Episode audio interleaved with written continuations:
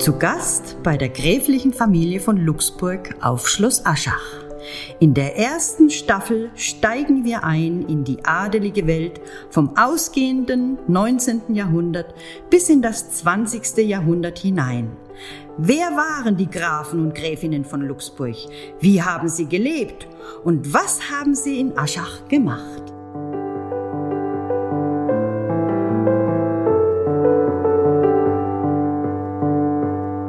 In dieser Folge widme ich mich gemeinsam mit Antje Papist-Mazzu den wertvollen Kunstobjekten der Grafen Friedrich und Karl. Frau Papist-Mazzu ist Expertin für Ostasien und beschäftigt sich gerade im Zuge eines Projektes ganz intensiv mit Graf Karl und seiner Sammlung ostasiatischer Kunst hier bei uns im Haus. Und ich darf Sie ganz herzlich begrüßen. Schön, dass Sie heute da sind. Ja, vielen Dank, dass ich äh, bei dem Podcast dabei sein darf. Graf Friedrich und sein Sohn Graf Karl waren ja beide ähm, sehr leidenschaftliche Sammler. Graf Karl soll ja auch mal gesagt haben, er hat wie seine Brüder dieses ähm, ja die Sammelleidenschaft schon schon im Blut gehabt ähm, aufgrund auch des Vaters und während ja Graf Friedrich ähm, vor allen Dingen ähm, Antiquitätenläden besucht hat er ist natürlich auch auf seinen Reisen nach München oder nach Florenz gekommen, hat er ja aber sonst schon sehr konzentriert ähm, Stücke in, in Deutschland erworben und uns insbesondere hier in der Region, in Bad Kissingen oder äh, in Würzburg. Und dort hat er auch an Versteigerungen zum Beispiel teilgenommen. Bei Graf Karl war das ja ganz anders, oder? Ja, also äh, Graf Karl hat in Deutschland, ähm, würde ich äh, aus nach jetziger Einschätzung Urteilen ähm, nicht eingekauft, also keine ostasiatischen äh, äh, Kunstwerke erworben. Ähm, der größte Teil seiner doch sehr umfangreichen chinesischen Kunstsammlung, äh, die hat er in China vor Ort einkaufen können, als er dort als ähm, Diplomat im Dienste des Deutschen Kaiserreiches war. Und wo hat er da genau eingekauft? Wird ja keine Läden so im klassischen Sinne gegeben haben, sondern da muss er ja bestimmt auch gute Verbindungen gehabt haben und genau gewusst haben, wo er hingehen muss, um solche Stücke zu finden. Ja, ähm, also es gab schon auch Antiquitätenläden äh, mit wertvollen Stücken, die eben aus den verschiedenen äh, Palästen äh, Chinas zusammengekommen waren.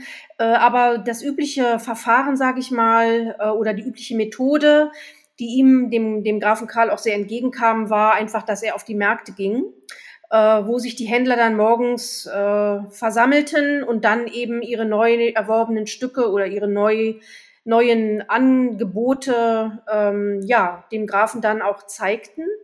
Äh, er beschreibt also in seinen äh, in seiner Autobiografie äh, den nachdenklichen Erinnerungen ähm, dass viele Händler auch zu ihm nach Hause kamen, in das Haus, also in das, äh, in die Gesandtschaft, wo er auch wohnte. Und eben dann so in wirklich, ähm, also so beschreibt er das sehr lebhaft, äh, in fast marktschreierischer Manier, äh, ihm die Stücke die alle Kangxi waren und alle ganz besonders wertvoll äh, anpriesen. Und er hat dann entweder dort direkt gekauft oder aber er ist, wie er auch schreibt, ähm, zu Pferde auf die Märkte gegangen die sich also vor allen Dingen in der Suzhou-Straße befunden haben oder in Hattamen. Das ist also ein großes Tor gewesen in Peking, äh, um das herum sich ähm, Antiquitätenhändler äh, befanden. Äh, da ist er dann zu Pferd, zu Pferde hin und hat dann eben die Stücke erworben und offensichtlich auch ähm, teilweise Vasen und Porzellanstücke unter dem Arm dann zu Pferde wieder nach Hause gebracht.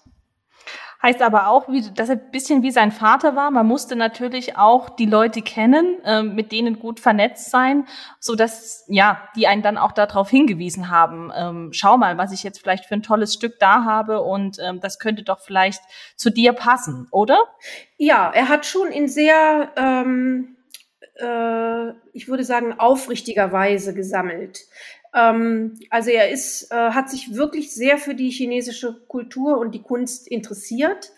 Ähm, hat ja auch lange Reisen durchs Land gemacht äh, und war eben tatsächlich an der chinesischen Kultur extrem interessiert. Und ähm, er hat sich sehr bemüht, sorgfältig zu kaufen. Also er hat nicht in großen Mengen eingekauft, sondern er hat sich Stücke zeigen lassen und hat dann die Stücke gekauft, die ihm auch wirklich gefallen haben. Und er hat auch äh, Aufzeichnungen zu den einzelnen Stücken gemacht. Also äh, aus diesen Aufzeichnungen. Es gibt also ein Notizbuch von 1949, ähm, da hat er zu jedem Stück, äh, hat er so seine, sozusagen seine Expertise niedergeschrieben. Und da wird auch deutlich, dass er sehr stolz auf die Stücke war und dass er sie doch versucht hat, mit seinem Wissen, mit seinem Fachwissen ähm, zu beurteilen und einzuschätzen. Und äh, ich würde schon sagen, dass er ein äh, Connoisseur war auf seinem Gebiet, ohne dass er allerdings ausgiebig Fachliteratur oder ähm, mit Experten über seine Ware oder seine Objekte gesprochen hätte. Das ist also wirklich ein sehr ähm, aktiver Privatsammler gewesen, der auch, nachdem er dann in Deutschland, nach Deutschland zurückgekehrt war, nicht mehr, nicht mehr sammelte beziehungsweise nicht mehr einkaufte. Sein Vater, Graf Friedrich, ähm, hat sich ja auch in seiner Funktion als Regierungspräsident von ähm, Aschaffenburg und Unterfranken ja sehr stark auch für die Kunst eingesetzt. Hat ja zum Beispiel auch die fränkische Ausstellung von Altertümern in Kunst und Gewerbe äh, mit initiiert. Später ist daraus dann auch ähm, ein Museum hervorgegangen. Heute heißt es das Museum für Franken in Würzburg, also auch ein großes und bekanntes Haus. Ähm, und auch bei der Ausstattung seines Schlosses ähm, ja, war es ihm ja auch ganz wichtig, das mit, mit Kunst auszustatten, dort ähm, ja auch wirklich so einen geschichtsträchtigen Ort für die Familie zu schaffen. Was glauben Sie, war so der Anlass für Karl zu sagen, ähm, sich so intensiv mit dieser ostasiatischen Kunst zu beschäftigen und die so intensiv aufzukaufen? Na, also zum einen ist er natürlich äh, wenn man so möchte, in eine Familie äh, der Kunstsammler hineingeboren worden. Auch seine äh, seine Frau Carola, die Gräfin Carola, die ja mit ihm nicht in China war, sondern die er später kennengelernt hat, die auch nie in China gewesen ist. Äh, auch die kommt aus einer sehr äh, kunstorientierten, kulturorientierten äh, Familie. Also sozusagen dieses Ambiente an sich ist ihm schon in die Wiege gelegt worden. Ähm, er hat dann einfach sich für diese chinesische Kultur und Kunst besonders interessiert. Das hat ihn fasziniert. Er beschreibt auch in den nachdenklichen Erinnerungen also die Kunstfertigkeit, die verschiedenen Materialien, die er in der chinesischen Kunst gefunden hat. Ähm, ja, auch die viele Symbolik, die dahinter steckt, äh, das hat ihn sehr angesprochen. Er hatte ja durch seine Aufenthalte, wenn man so möchte, weltweit. Er war ja wirklich ein, äh, ein Weltreisender äh, mit langen Aufenthalten im Ausland, also in Übersee, in Europa, in Asien. Äh, er hat in keinem der anderen Länder hat er so eine Faszination gespürt für die Kunst und auch in Kairo, wo er auch als Gesandter tätig war, ähm, hat er chinesische Kunst gekauft. Also er hat dann keine ägyptische Kunst oder altägyptische Kunst erworben, sondern er hat auch in Kairo, was sich anbot, weil Kairo ein alter Seehafen gewesen ist, ähm, ein alter Hub, würde man sagen, also ein Schnittpunkt, wo chinesische Porzellane verhandelt wurden seit der Frühzeit. Ähm, da konnte er sozusagen aus dem Vollen schöpfen. Und er ist ja als Diplomat wirklich viel in der Welt rumgekommen. Ne? Also er ist ja an vielen Orten gewesen, aber er hat am Ende nirgendswo so viel Kunst ähm, aufgekauft, ähm, wie er damals in seiner Zeit in, in Asien gemacht hat. Richtig. Also er war ja auch zweimal in China. Ähm, das erste Mal äh, 1905, 1906. Er musste dann nach Europa zurückkehren, nach Deutschland zurückkehren, weil sein Vater verstorben war, Graf Friedrich. Er ist dann aber auf seinen Wunsch hin, ähm, obwohl ihn der diplomatische Dienst, also das wird auch in seinen Aufzeichnungen, kommt das immer wieder durch, der hat ihn schon so ein bisschen gelangweilt. So die reine Verwaltungstätigkeit fand er jetzt nicht so toll.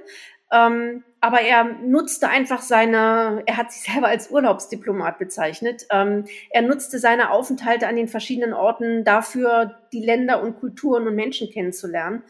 Und China war eben, in China war er zweimal und ähm, er ist dann von 1909 bis 1911 äh, eben nochmal für längere Zeit vor Ort gewesen. Er musste das Land dann verlassen äh, aufgrund der chinesischen Revolution, die sich anbahnte.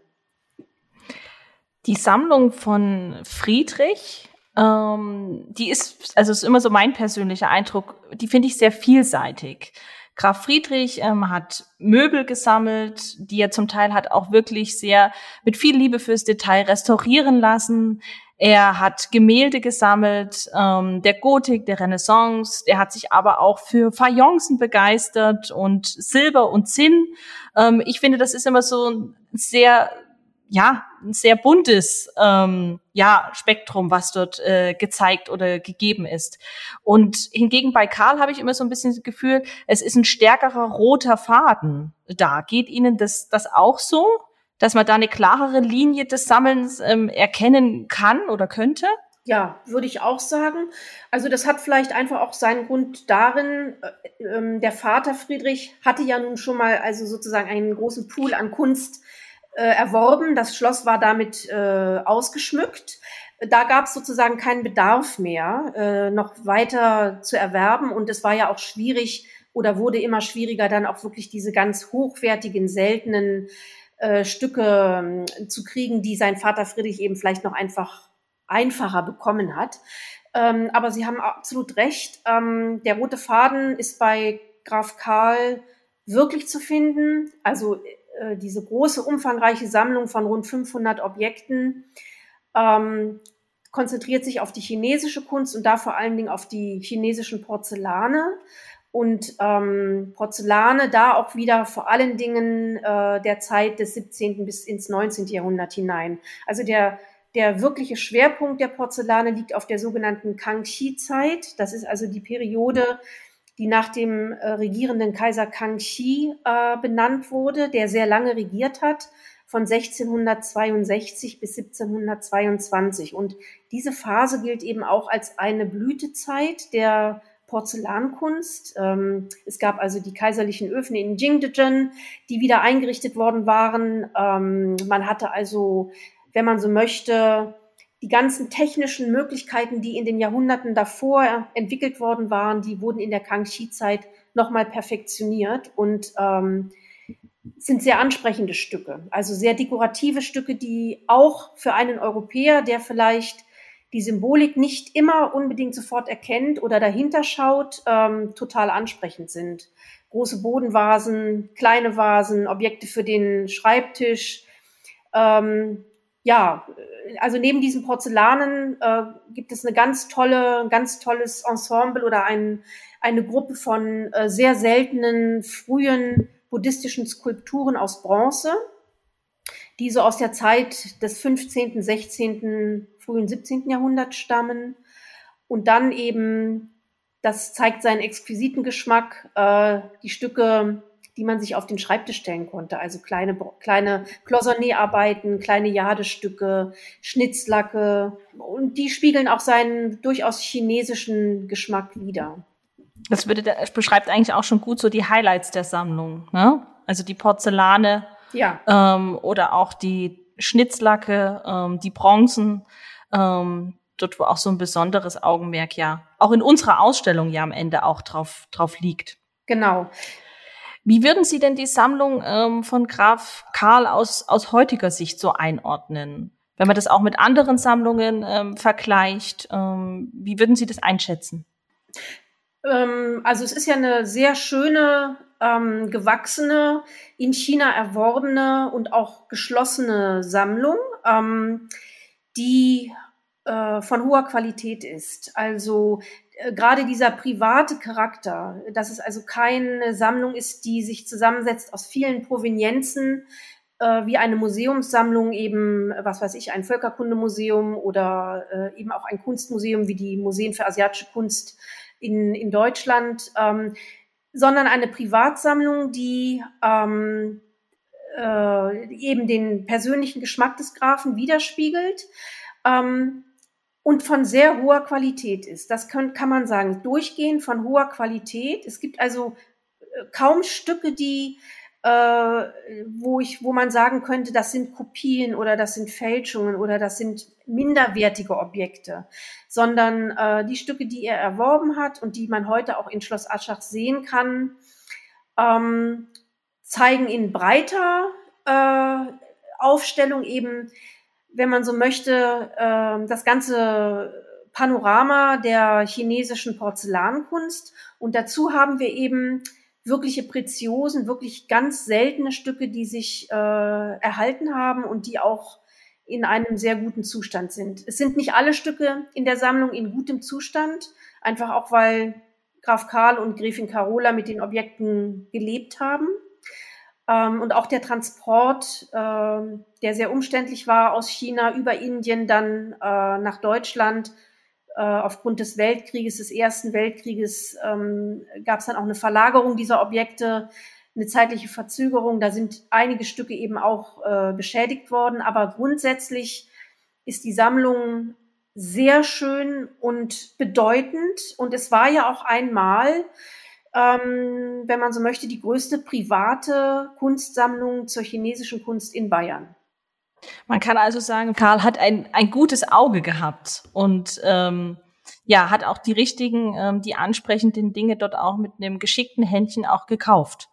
Und sich aber keine Sammlung im klassischen Sinne eingerichtet, dass man sich das irgendwo nur hinstellt, sondern er hat am Ende mit seiner Frau damit gelebt, hat sich mit diesen schönen Dingen hier umgeben und hat auch den ein oder anderen Blumenstrauß in die ein oder andere Vase tatsächlich gestellt. Ja, das war vielleicht eher seine Frau, aber ja, aber äh, ja, genauso. Also die beiden haben eben wirklich mit äh, mit Liebe äh, die Schlossräume ausgestattet mit diesen chinesischen Objekten und ähm, haben damit gelebt. Und das macht eben auch die Besonderheit und auch diesen diesen Wert äh, nochmal noch mal aus. Ich fasse zusammen.